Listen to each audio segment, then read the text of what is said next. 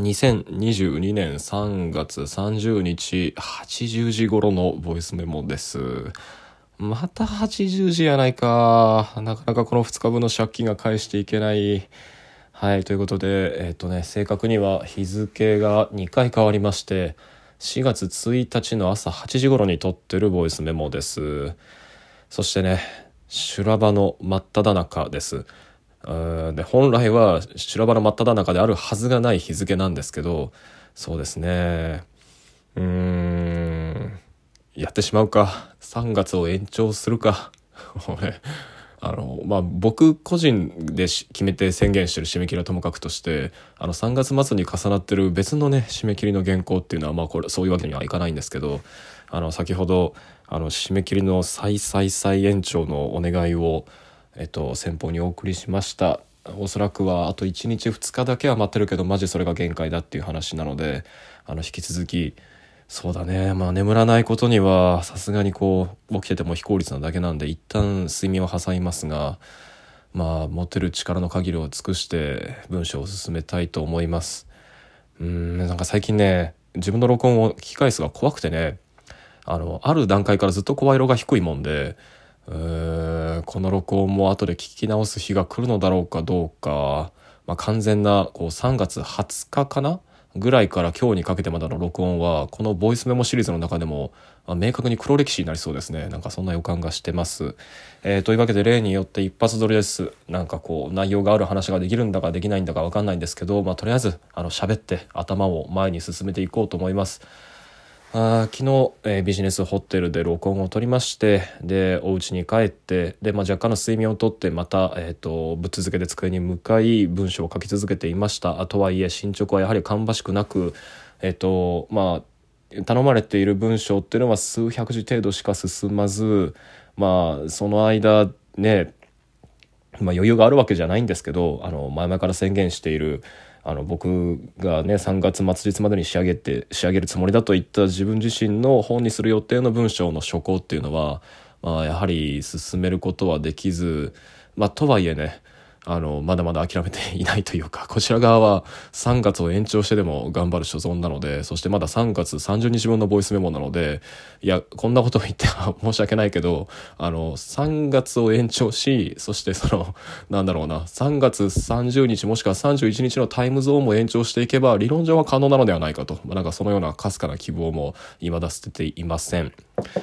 えーというわけでね自宅に帰ってきてそうやって朝まで作業していたわけですが、まあえー、と同居人の出勤の時間が近づきましてで起きてきて彼女は彼女であの朝の支度をして、えー出勤し家を出てでその後静まり返ったリビングで、えーいつものように録音を開始しています。そうね。まあそれぐらいかな。起こった出来事というのかはね何もこう移動してないもんだから。というわけでえっとね連日3月中は声シリーズで1本で撮ってるということでこの録音も何か声に関する話題をと思うんですがまあなんかこう知的な刺激になるような話っていうのが全く思いつかないのであのこの回は、まあ、単に僕の好きなものについて喋っておこうと思います。で、まあ、それは何かというと、まあ、声優によるカバー曲そして新生かまってちゃんののこが作詞作曲した楽曲についてですね。えーっとまあというのもすごい単純な話なんですけどこの間家に遊びに来ていた大畑博君っていうねあの分析哲学の研究者の方と、えっと、藤井隆一郎君っていうもう一人あの2人の共通の友人でよく遊んでる子がうちに来た時に、まあ、朝まで UNEXT っていうねサブスクサービスをこう操作駆使しつつ0年代アニメのなんだろうな教習みたいなものっていうのを思う存分語り合ったとなんかそんなことを話したと思いますが。あそうなんですよね。その中で、まあ、0年代アニメじゃないんだけどあの庵野秀明監督が「新世紀エヴァンゲリオン」を監督した後に撮った「あの彼氏彼女の事情」っていうテレビアニメシリーズがあってでまあいろんな事情がありその庵野自身のクレジットっていうのは後半から外されている作品なんですけど、まあ、本編見れば分かる通りね「あのエヴァンゲリオン」を自らセルフパロディしてるかのようなあの原作はあくまでもあの恋愛漫画なんだけれどもその原作通りに進行しているという体で好き勝手あのある意味ガイナックス的なね映像のパロディにパロディに次ぐその悪ノリ二次創作みたいなあのノリで作っているまあなんとも破天荒な作品ででこの後にフリクリが来ると考えると「まあ、エヴァンゲリオン」とフリクリの間をつなぐちょうどこう移行期みたいなものとして捉えることができる作品なんだけれどもそして「脱庵野」ってに向けてガイナックスがスタジオのカラーを整えていくそういう意味でも過渡期に置かれる作品なんだと思うんですが、まあ、その彼氏彼女の事情がねいいんですよ久々に見ると。あの映像一個もう無意味にこう角にね演出を入れて身内乗りを入れてなんかこうドタバタやっているまあなんかそんなことってテレビアニメしかも新アニメシリーズにおいては全然珍しいことじゃないんだけれどもその遊び方自体がとっても贅沢なんですよね。なんでわざわざここでそのなんだろうなまあ振りくりにもそういうシーンがあるんですけどねあのま、漫画1枚をわざわざ描いてでその漫画のコマをその読者が主観カメラで視線移動するかのように漫画を読み進めるようにその物語の展開を説明するシーンがあったりだとかでそのコマの中のキャラクターがちゃんとアニメーションなのでね動いたりだとかしていて芸が細かくでそしてこれって撮影さんにとてつもない手間がかかるそうであの思うより実は全然手抜きどころかその逆であの手間がかかるばっかりの映像であのフリクリでは1話と最終話だったかな？に2回あのこの演出が用いられるんだけどこの2回目最終回に用いられた時にこれは撮影さんにすげえ迷惑がかかるからもうこれ以上できないんだみたいななんかそんなあの自虐ネタを入れつつねなんかそういうそのなんだろうねうんまあなだったらこうアニメを見ている人たちだったらそのそしてガイナックスの作品を見てる人たちだったらこれぐらいはわかるでしょっていうその何の断りもないまあどこかしらそうねシネフィル的なアニメ界のシネフィル的なその手つきで映像をずっと遊んで見せるっていうのがその彼氏彼女の事情の映像の一つの特徴なんだけれどもエンディングがいいんですよ何より。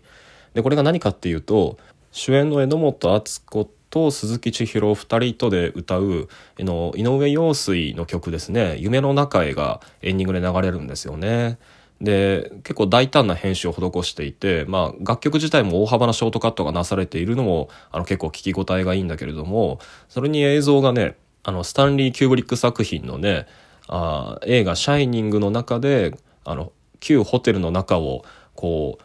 すごい低空飛行でカメラがなんかこう浮遊して滑空していくような感じ。まるであれをなんかパロディしているかのように実写でどこかの学校の廊下だとかあるいはなんか声優のその収録スタジオその音響の収録スタジオだとか、まあ、いろんなシチュエーションを思わせるその実際にあるあの実写の空間っていうのを実写の映像であのカメラを滑空させるようにこうずっとスライドさせてでその移動させてる間にこの1分半ぐらいかな「夢の中へ」っていうのが流れるすごく印象的なエンディングがあってでまあこれに限らずなんだけどガイナックス作品には、まあ、特に林原めぐみを使ってですねあの有名曲のカバーっていうのが見られていてで僕はなんか声優のカバー曲のなんだろうな効果っていうのを一番自覚的に効果的にあのこう演出できているのがガイナックス作品だっていうなんかそんな勝手な偏見があるんだけどわかんないこれはひょっとしたらちゃんと調べたら他にアニメ有名なアニメスタジオが先にやってたりするのかもしれないけど、まあ、なんせその声優さんが有名カバー曲をその歌うっていうのがすっごく僕は好きで、まあ、それだけの CD だとか、まあ、それだけの曲を集めた、まあ、マイリストみたいなものをよく登録して聴いてるんですよね。でそれは何でかって言ったら、まあ、一個にはキャラクターの声を維持しながら歌うっていうこととそのまあ特定のお箱の曲をそのクオリティ高く歌うっていうことが